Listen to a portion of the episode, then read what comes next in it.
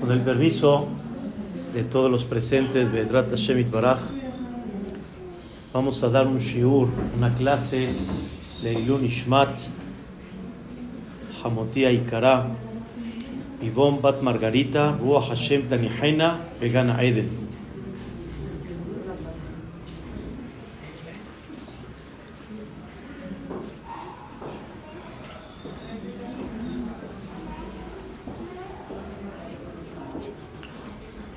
La perashá que leímos, Perashat Toledot, una de las historias que despiertan mucha inquietud y de alguna manera las preguntas están muy claras. ¿Cuál es el motivo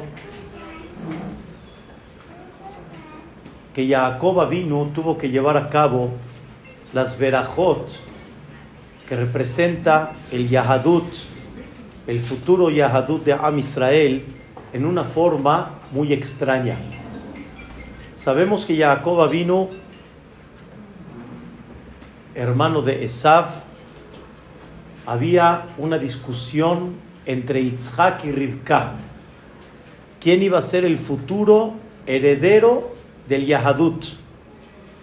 Abraham Avinu recibe una orden de Hashem Itbaraj y le dice muy claro que Yitzhak y Karel Zara.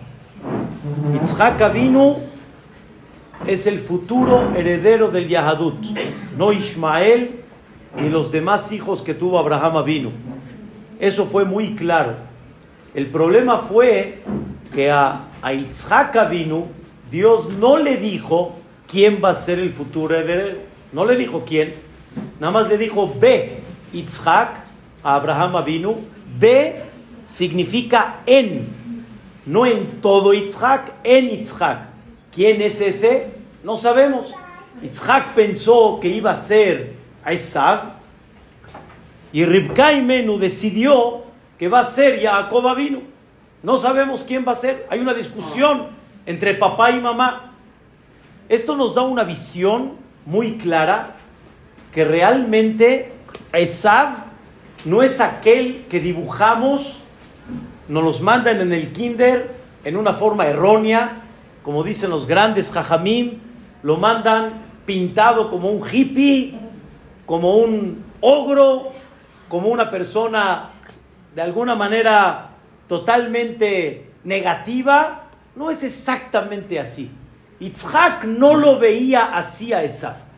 Yitzhak lo veía a Esav, lo veía con un potencial enorme, grande. Es verdad que Esav tenía una cierta inclinación a la parte negativa, pero esa se podía haber canalizado a la parte positiva. Por ejemplo, dice la Torah, Rishon Admoni, Kuloke Aderet Sear. Cuando nació Esab, nació muy rojo. Era, no sé si decir exacto, Gingy así, pero era muy rojo. Muy, muy rojo.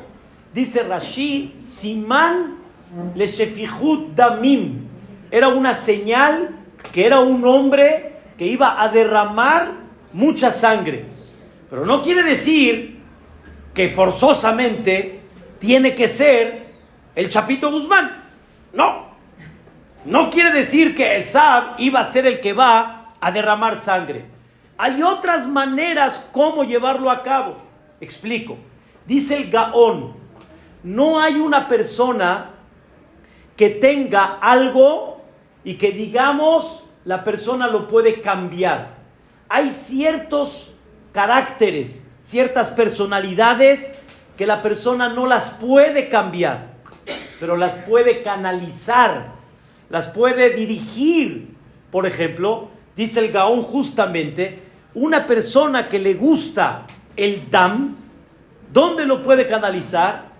Siendo que, shohet, muele chiquito, muele es nada. La sangre de muel no es nada. Shohet, oh, no sé si han ido a un rastro o han, se imaginan el derramar sangre en un rastro, yo no tengo carácter para eso. no puedo. Estudié muy bien, pero no puedo hacerlo.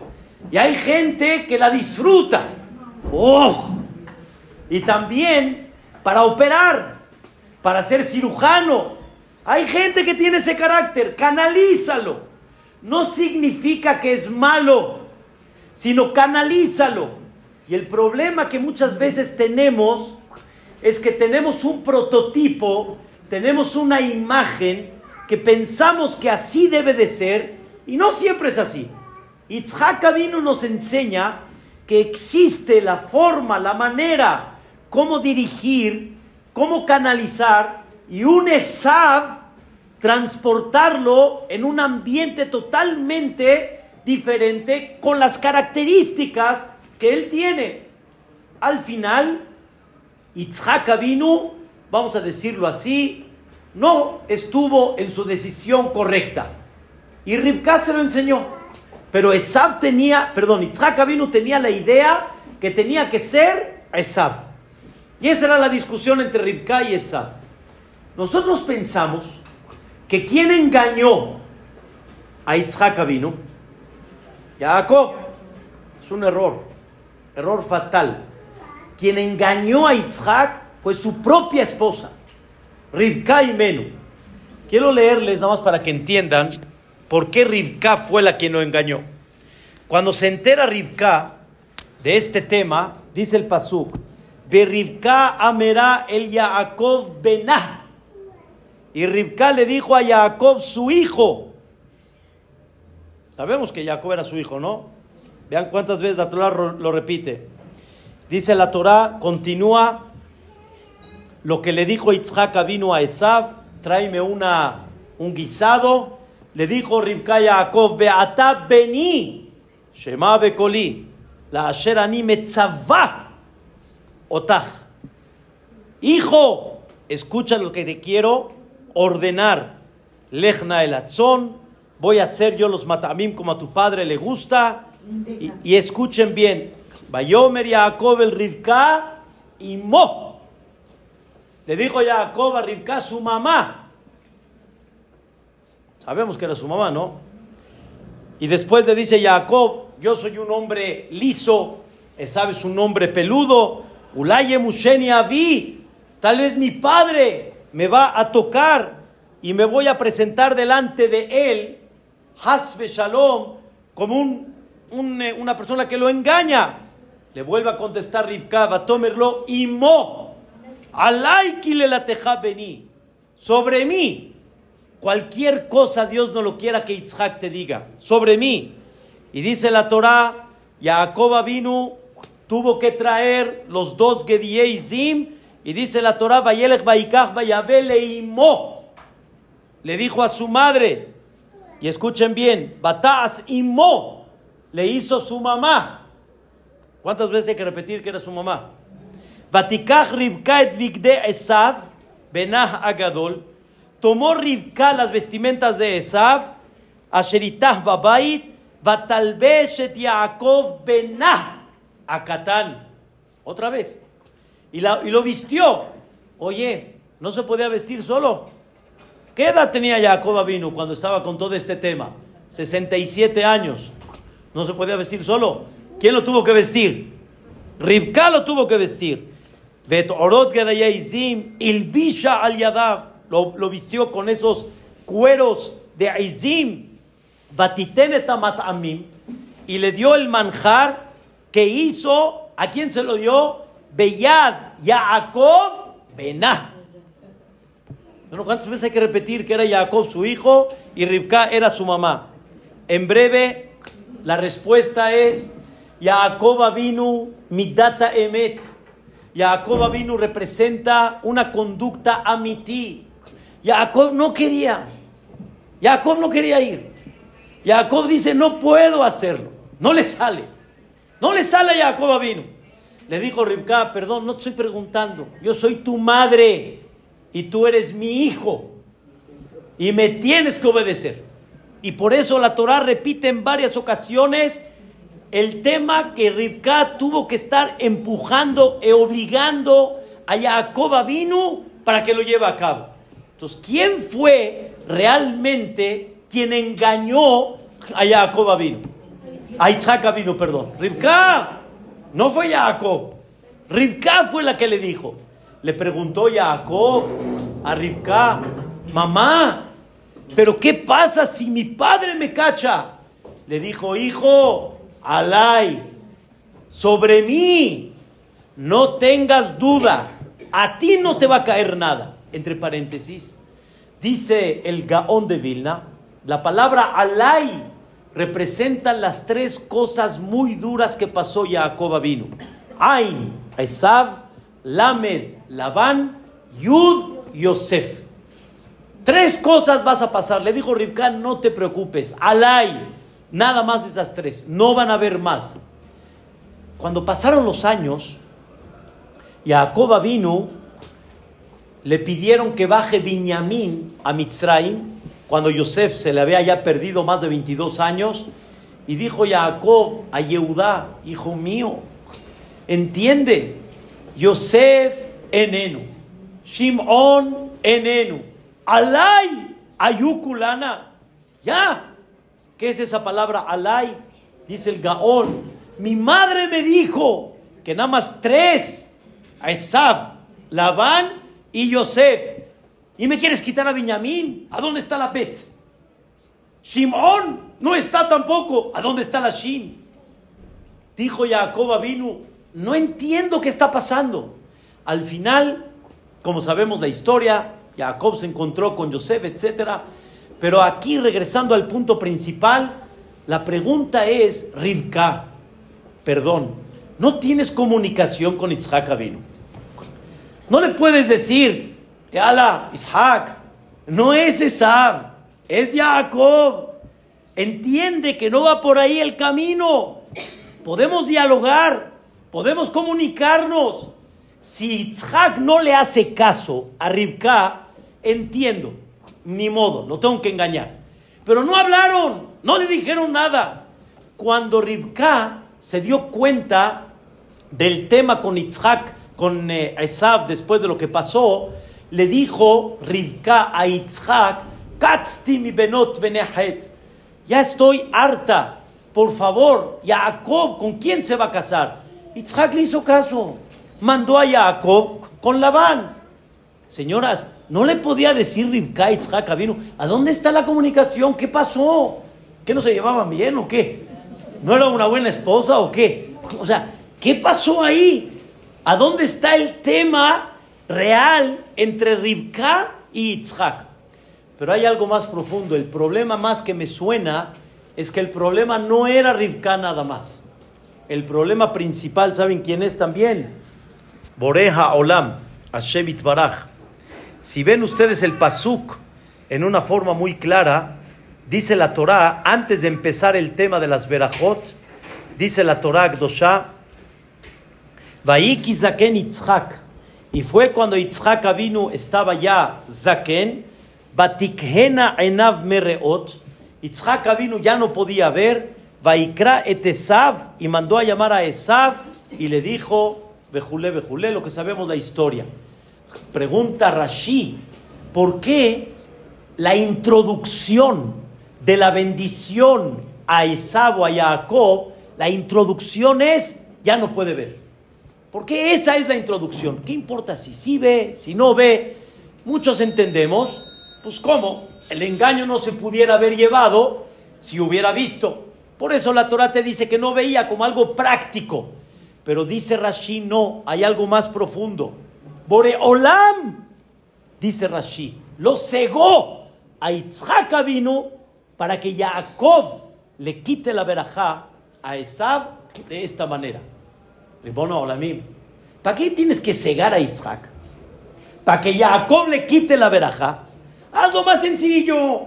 Así como a Abraham le dijiste, Isaac es el heredero, dile a Isaac, el Jacob es el bueno, no a Isaac. Ya, colorín colorado, esto con se acaba.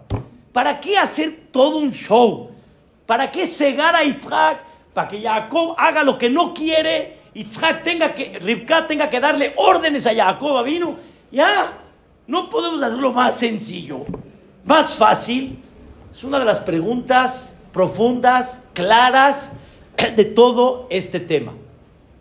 Bezrat Hashem en honor a mi suegra, primeramente Dios, quiero dar una explicación, obviamente no es mía, la vi escrita en el Sfat Emet y otros libros, y Bezrat Hashem ampliándola, Besiata Dishmaya, y explicando algo maravilloso, algo maravilloso, de veras es algo increíble. Hashem Itbaraj quiso que la verajá se lleve a cabo de esta manera por un mensaje muy importante. Todo esto de Jacob vino representa algo muy interesante. Jacob entró con Yitzhak, con las vestimentas de Esav y con el cuerpo de Esav, poniéndole los cueros.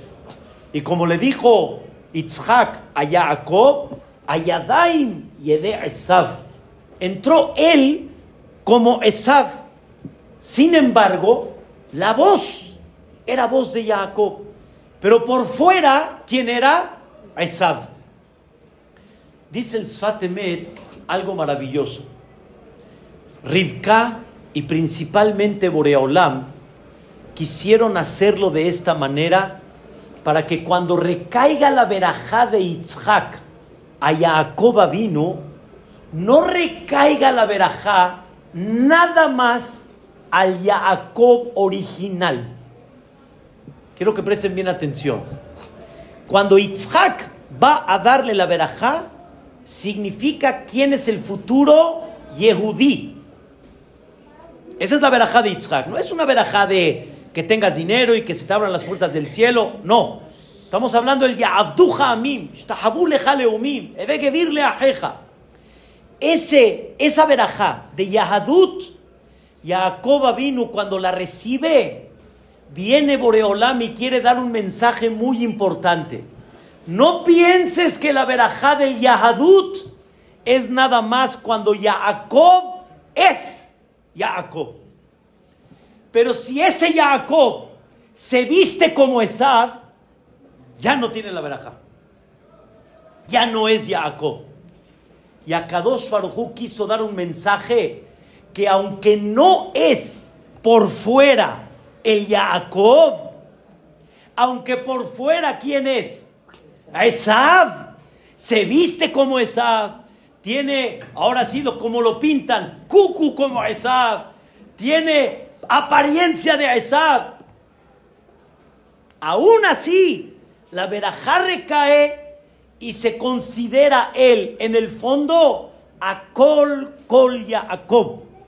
La voz es la voz de Jacob, aunque las manos como se vean. Y no lo que tú ves, eso es lo que es. Él es algo más profundo de lo que tú ves. Y es una Neshamate Ora que nada más sácale el potencial Sácale lo que tiene adentro y verás el cambio enorme de lo que realmente es. Y esto es un mensaje fantástico, fantástico, fantástico. Es un mensaje muy importante para todos nosotros. Mi hijo, uno de mis hijos, me dio una definición hermosísima y me dice, papá, uno de los problemas graves que tenemos es que nosotros calificamos a la gente bajo la figura y no bajo lo que es.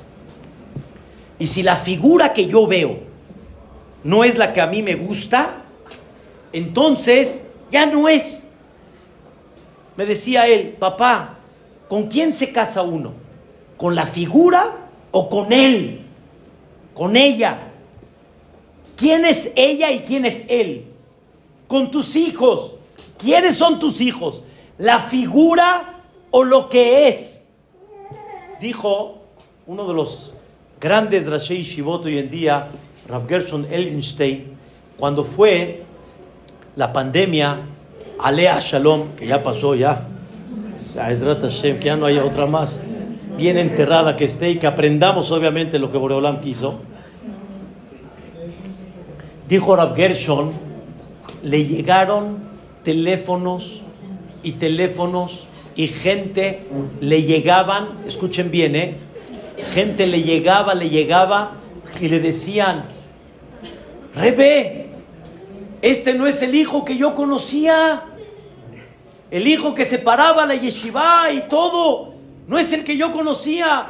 ¿Por qué hijo? En la pandemia, como no podían salir de la casa, ¿a dónde estaban los hijos? En la cama. Y decían, hijo, no te has parado, Kriat Se te va a ir el tema de Kriat Y de repente, el hijo no decía Kriat en su horario, no se paraba temprano a la tefilá, y entonces los papás decían, ¡eh! Yani, la figura que ellos esperaban, la figura principal que ellos querían, no lo es.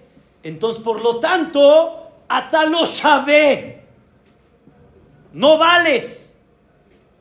Y dijo Rab Gershon, yo lo escuché, directo, lo mandaron videos de él. Zepoguea meod. Eso hiere muchísimo no nada más hiere, lo indigna. Y después preguntan por qué el hijo no hace caso. Porque el hijo siente que su valor que es la figura, más no lo que es.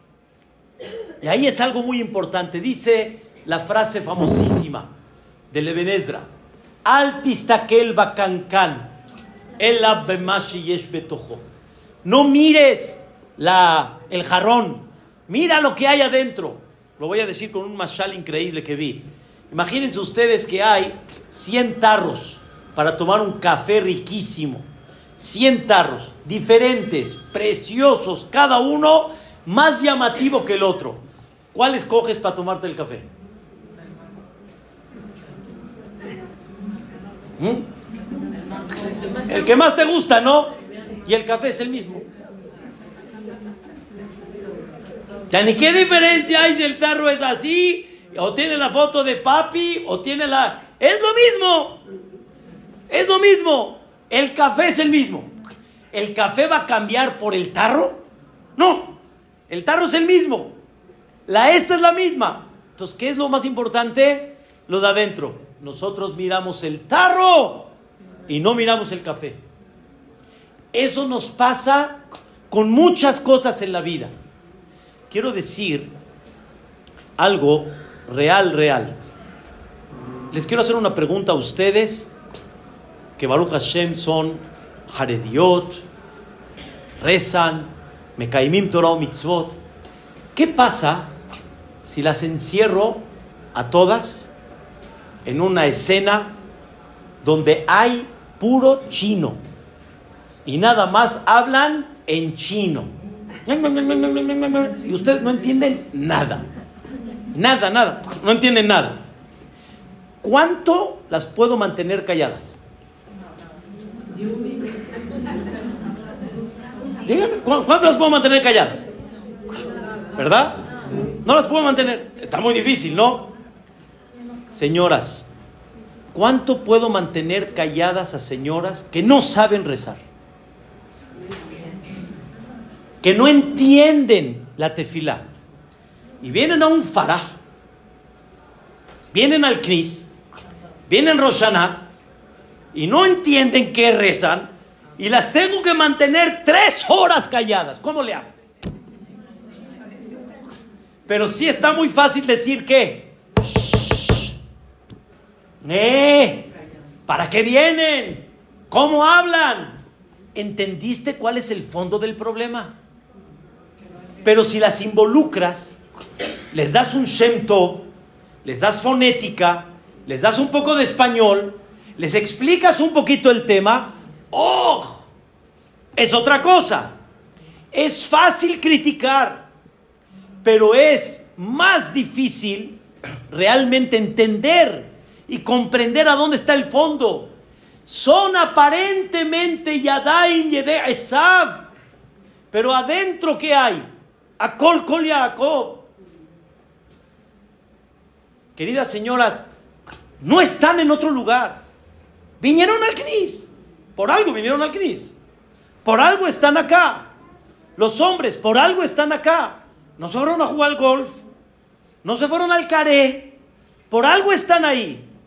Trata y busca la manera de cómo entender y acercarlos y darles ese sentimiento, eso que se le llama.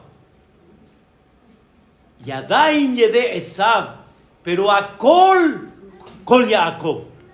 Y no tenemos idea, cuando una persona empieza a caminar de esta manera, viene la Torah y a Kadosh Baruj y nos quiere enseñar la verajá de Yitzhak no recae en Jacob, recae aún en aquel que ya da y de pero adentro ¿qué es? A Kol Kol Jacob.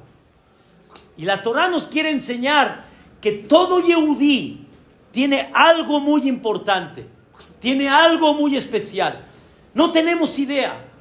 Yo escuché de uno de Arajim una historia, mamás pele, pele, o sea, es increíble, pero así fue.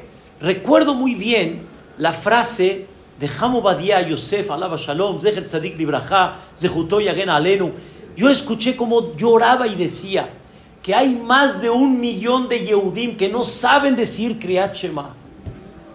Uno no puede, no puede uno imaginarse que un Yehudí no sabe decir Shema. Pero ahí está que vino este Hajam Baal Teshuvah, que es ahorita Anak en Mahzire Chubá, se llama Rabbi Fanger, no sabía tampoco que era ni Kriyat Shema. Así es, no había. Un Yehudí que no sabía Kriyat Shema estaba en un partido de básquetbol. Pero escuchen la historia. Había un perico con un Yehudí que era Shomer Torah Mitzvot, pero tenía un perico. Y esta persona, como todos, cuando siempre pasan cosas difíciles, una ambulancia, etcétera, ¿qué decimos todos? Shema Israel. Shema Israel. Y en, en, en realmente manifestamos que esas dos palabras tienen un efecto muy grande. Shomer Israel, Shemor Sherit Israel, de Al Yobad Israel, Haombrim Bechol Yom, Shema Israel. No Shema Israel, es la segunda. Shema Israel, porque cada cosa nos, nos vibra y recapacitamos. Shema Israel. Pues, ¿qué creen? El perico repetía Shema Israel. El perico. Increíble. Shema Israel. El perico. Es algo extraordinario. Una historia fantástica. El dueño del perico salió, le encargó, salió de viaje, le encargó a su vecino el perico. Y el perico se le escapó al vecino, se fue. Híjole, el vecino estaba muy afligido que descuidó al perico del vecino. ¿Qué le va a decir al dueño? ¿A dónde fue a dar el perico? A un estadio de básquetbol. Y justamente en el estadio de básquetbol, cuando todos estaban jugando, ¡eh! Ya saben, ahí el Maccabi, toda la canasta. No lo metió. Uno dijo, ¡no! Y de repente escucha uno, Shema Israel. Ah, caray. Shema Israel. En básquetbol. Y al Shema Israel que no la metió. Dos, tres veces escucha esta persona, Shema Israel, voltea y se da cuenta efectivamente un perico que dice Shema Israel. Él mismo recapacitó y dijo, el perico sabe decir Shema Israel y yo no sé decir Shema Israel. Boreolam se lo mandó. Le mandó a uno que era Yede Esav, pero adentro había un Kol Kol Yaakov, Hazar Bichuba. Lo más interesante de todo es que agarró el perico, este Yehudi, que Hazar Bichuba, agarró el perico, se lo llevó, y después de un tiempo estaba él ya en clases de Torah, y el Rab estaba hablando de un tema que se llama Shabbat Avedah. Cuando una persona pierde algo, es mitzvah de publicarlo, regresarlo. Le platicó él al Rab que él se encontró un perico que dice Shema Israel. Seguramente es de un yudí, ¿a quién? Y el Rab ya se había enterado del dueño que se le perdió el perico. Y así hicieron conexión uno con el otro y le regresó el perico. Aquí está tu perico que me hizo recapacitar y regresar en Teshuvah. Los Yehudim es algo fascinante que hay que comprender que la verajá del Yehudí no es nada más al Jacob. La verajá del Yehudí a quién recae? A todos. Y todos, si entendemos cómo tratarlos, wow, es algo espectacular. Una de las cosas que mi suegra tenía, una de las cosas tan maravillosas que ella tenía adentro, era el valor tan grande de darle a todo Yehudí, a todo Yehudí, a cada persona. No hay una persona que no tuvo un trato con ella que de alguna forma sintió ella, Yehudí, es un Yehudí. ¿Qué importa cómo se ve? ¿Qué importa qué apariencia tiene? Lo importante es lo que hay adentro. Y cuando lo sabes realmente recapacitar, cuando sabes realmente entenderlo, wow, la cosa es increíble. No hay una cosa más maravillosa que esa. Por eso hay que empezar a entender, no califiques la figura, califica qué? El interior. Y por eso en Eretz Israel hay una lucha en Estados Unidos, hay una lucha y en muchos lugares del mundo hay una lucha con eso muy, muy grande muy, muy grande. Rabbi Jacobson, el que le llaman el YY, Rabbi Yosef Jacob, este, Jacobson, él cuenta una historia, la hicieron un zoom con una plática de él sobre todo este tema de Hainuch y de veras es muy doloroso la historia que cuenta. Contarla se enchina y mamá saca lágrimas. Saca lágrimas. Cómo habló de este tema que estamos hablando y una persona se acercó con él y le dijo, ¿a dónde estabas? Rabbi Jacobson, ¿a dónde estabas? ¿Cómo hace años no me dijiste? ¿Cómo no hablaste de este tema? Y le platicó al final que tenían un hijo medio rebeldito y no se estaba enderezando como debe de ser. Y un jajam, desgraciadamente lo digo con mi dolor, pero así es, le recomendó Dile que si en dos semanas no se pone al tiro, afuera. Y le dijo, ¿cómo, jajam? ¿Cómo lo voy a sacar afuera? ¿Cómo? Le dijo, no pasa nada. El hijo quiere su casa, el hijo quiere a los papás, no pasa nada. Hazle como la, ya ni la pantomima, hazle como que. Le hizo caso. Y el hijo ya no regresó. Más de 35 años el papá ya no vio a su hijo. Se enteró un poquito de él. Es un dolor muy grande.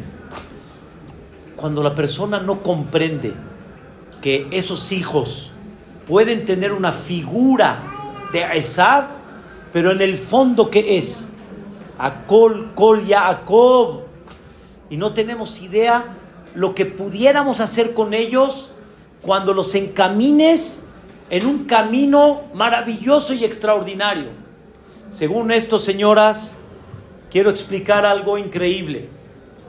La Torah dice que cuando entró Jacob vino, déjenme leerles, cuando entró Jacob vino con Itzhak, entró y le dijo, papá, vean nada más qué cosa increíble.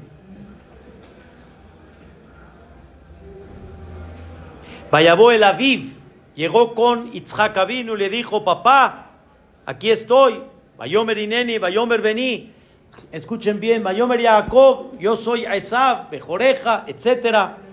Y dice la Torah, vean qué cosa tan increíble.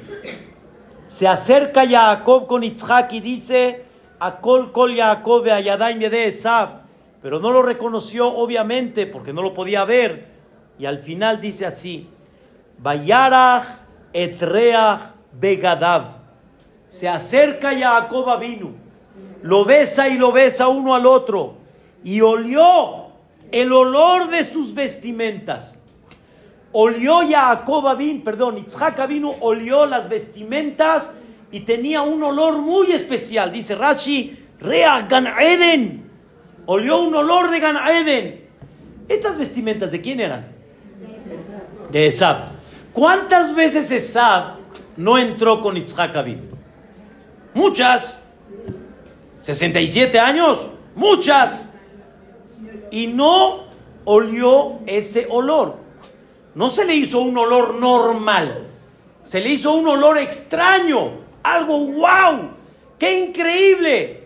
¿Qué pasó? ¿Por qué? ¿Por qué olió eso Itzhak vino? ¿Qué sucedió? Viene el Midrash y dice, ¿saben ustedes que la Torah no tiene vocales? No existen vocales en la Torah en letras. Las vocales son puntitos abajo para enseñarnos que hay veces la misma palabra se puede leer en otra vocalización. Por ejemplo, la palabra Begadav se puede leer también, dice el Midrash, Bogdav. ¿Saben qué es Bogdav? El rebelde. ¿Qué olió Itzhak? Bayarah olió Etreach, el olor de los rebeldes. Eso olió Itzhak. Ah, caray. Ahorita justamente lo que está oliendo Itzhak es el olor de los rebeldes. Es lo que está oliendo Itzhak Avinu. No tiene otra cosa que oler más que los rebeldes. Respuesta de lo que estamos hablando. Itzhak vino en ese momento no olió a Jacob, olió aún a los rebeldes que no están como Jacob, están como Esab, pero adentro que son, a Col Jacob. Y Itzhak dijo, esos también son dignos de darles verajá. Begadav, dice el Midrash. No olió los vestimentas, olió a los Bogdav. Y sobre eso el Midrash trae dos ejemplos. Uno, Yosef Meshita y el otro, Yakum Ish Tzrorot. Trae dos historias de dos Yehudim que fueron rebeldes, pero al final salió el Yahadut. Rab, eh, uno de los grandes conferencistas hoy en día, antes y el día de hoy, contó en Polonia, en las historias de la Shoah, había, me da pena decirlo así, pero pues así lo cuenta, había un grupo de Yehudim tipo los michoacanos. Esos de que hablan y que si no me depositas, yo te cuido, yo esto, lo alen, barminan. Pero ¿quiénes eran? Yehudim. O sea, la mafia. La mafia. Cuando Alemania conquistó Polonia, estaban muy al pendiente de todo y, y bajo el gobierno sabían de este grupo mafioso y el gobierno alemán los estaba buscando. Sabían que hay que agarrarlos. Señoras, en esa época, para indignar a los Yehudim, los hacían trabajar de una forma tal que tenían que pisar Humashim, Gemarot, lo aleno, para poder subirse, para poder hacer trabajos arriba, etcétera. Y era una indignación muy grande. Cuando los agarraron a ellos, les dijeron, pisa. No, no lo vamos a hacer. Mafiosos. En contra de Yehudim. En su época. No, esto no lo vamos a hacer. Y en ese momento dijeron, no los van a hacer, los vamos a golpear. Haz lo que quieras. Nosotros no vamos a pisar ni el Humash, ni el Sefer Torah, ni las Gemarot, no lo vamos a hacer.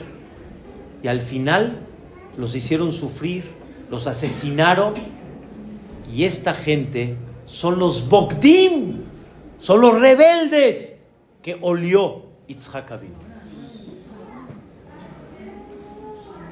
Esos que tú al principio, y si hubieras escuchado de ellos, ¿qué hubieras dicho antes de la conquista? Reshaim, Reshaim, seguramente hubiéramos dicho. O hubiéramos dicho, eh, aléjate de ellos. Claro, me queda claro. Pero por otro lado, hay que aprender la base y la neshama realmente de un yehudí. Rab Grossman, que está aquí en México, es una persona que toda su vida amó al Am Israel. Ama al Am Israel.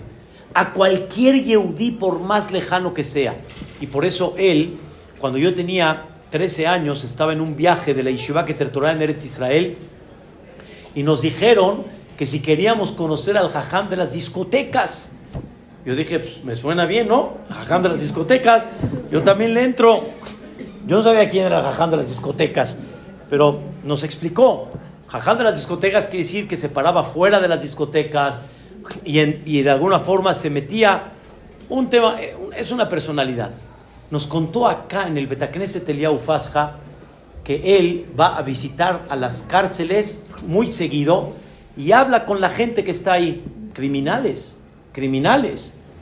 Y en eso platica con uno que tiene todo un, un, historial tremendo, platica con uno, le empieza a hablar un poquito de musar, cariño, etc. Se despide de él y le da un beso. Le dio un beso y se despidió. Le llegó una carta a Rab Grossman después de una semana o dos semanas platicó de este criminal y le dijo estas palabras. Repe, quiero decirte que desde que nací hasta el día de hoy no hubo uno que me dé un beso. Siempre era, eh, eh, eh. ¿Entienden a dónde llegó? Uno que me haya dado un beso, que me haya manifestado amor y cariño. Dice Rav Grossman, no entendemos. No hay un Yehudí de Shoresh, Amiti, no puedo alargar ahorita en el tema, que no tenga adentro a Kol Kol Todos tienen a Kol Kol Y debemos de entender y comprender, Altistakel Cancan. No mires lo de afuera, mira lo que hay adentro. Tú no sabes qué puedes salvar en una Neshama. Y esto es lo que olió Yitzhak vino. Bayara Bogdav. Escuchen qué interesante. No olió a los que no cumplen. No olió a los quienes están alejados. Olió a los quienes están rebeldes. Rebeldes, ¿saben qué es rebeldes? Rebelde. Rebelde, no necesito explicar mucho qué es rebelde. Eso viene a darle un valor muy especial. La verajá de Yitzhak vino no es al Jacob. La verajá es a ese Jacob que entró como Esav.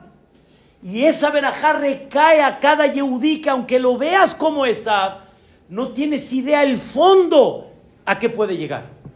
Y nadie tenemos capacidad de comprensión cuánto podemos influir con un poquito más realmente de cariño, de comprensión, de realmente dar un poquito de, de, entendimiento a lo que podemos sacar y extraer de cada Yehudí, así es.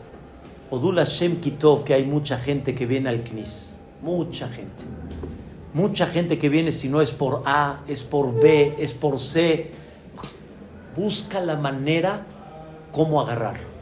Busca la manera. Y eso era mi suegra.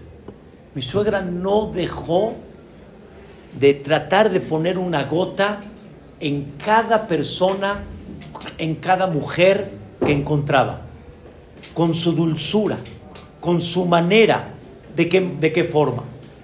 La verdad, esta historia no es exactamente con un yehudí, pero sin embargo, mi esposa regresó en una ocasión de la Lagunilla, así fue Nora, de la Lagunilla creo que fue, ¿sí? De la mueblería, del Goy, el Goy que, que, que, te dijo al final que este, tú eras la hija de la señora Ivonne y que el Señor dijo que hace mucho que no veía a la señora Ivonne y le habías dicho que había fallecido. Ah, fue, fue tía Esther, tú lo habías platicado, que hace mucho que, y le habías dicho que había fallecido. Y este hombre se puso muy sentimental, pero ¿cuál fue una de las cosas que le manifestó? Todo lo que nosotros realmente empapelábamos en periódico, ¿qué decía la señora Ivonne? Que no haya perisud. Así, con dulzura. Que no haya perisud. Que no tenga eh, fotos que no deben de ser. No tenemos idea con un poquito de dulzura, de inocencia, de comprensión, cuánto realmente podemos influir. ¿Cuánto podemos influir? Por eso es importante saber que tenemos una misión muy grande en nuestros hijos, en la gente que está a nuestro alrededor, en toda la gente que está afuera. Tenemos una misión enorme de saber a dónde están los hijos de Hashem Itbaraj. Dijo Ham David Shueke Sheyahye, hace muchos años, estábamos aquí en Maguen David, en una boda, subí con él para decir una brajá, y era la época que desgraciadamente habían muchos secuestros en el país, lo aleno barminan, que no se oiga.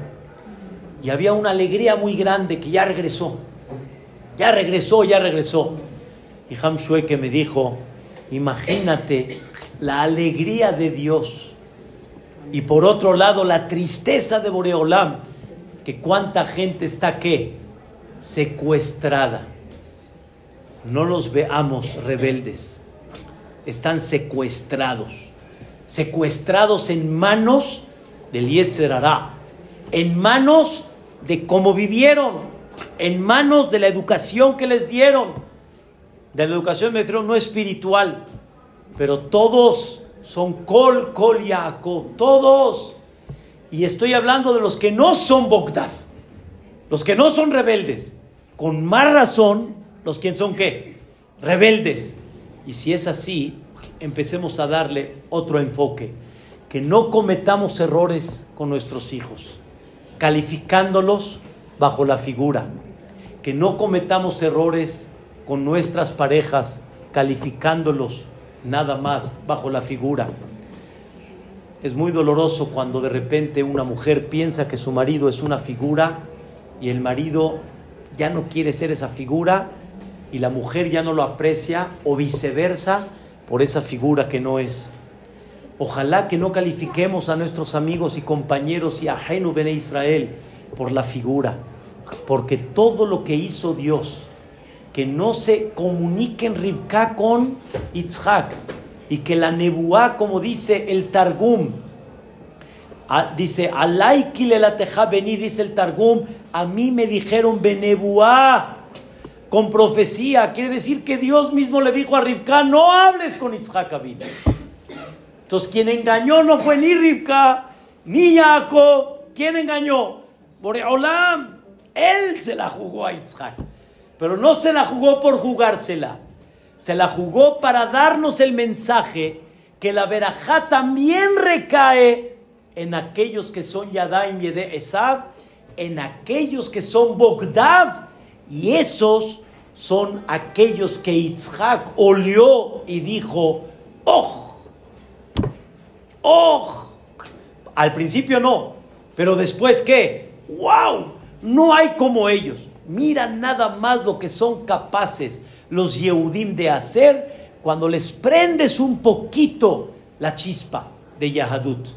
Que Bedrat Hashem, estas palabras enaltezcan el alma de Marat Hamoti y Bat Margarita, que su mensaje, su figura, su forma de amar al Am Israel, que la tengamos muy marcada y que Bedrat Hashem sepamos que no tenemos idea cuánto podemos influir y cuánto podemos sacar la luz en el fondo. Quiero terminar con algo.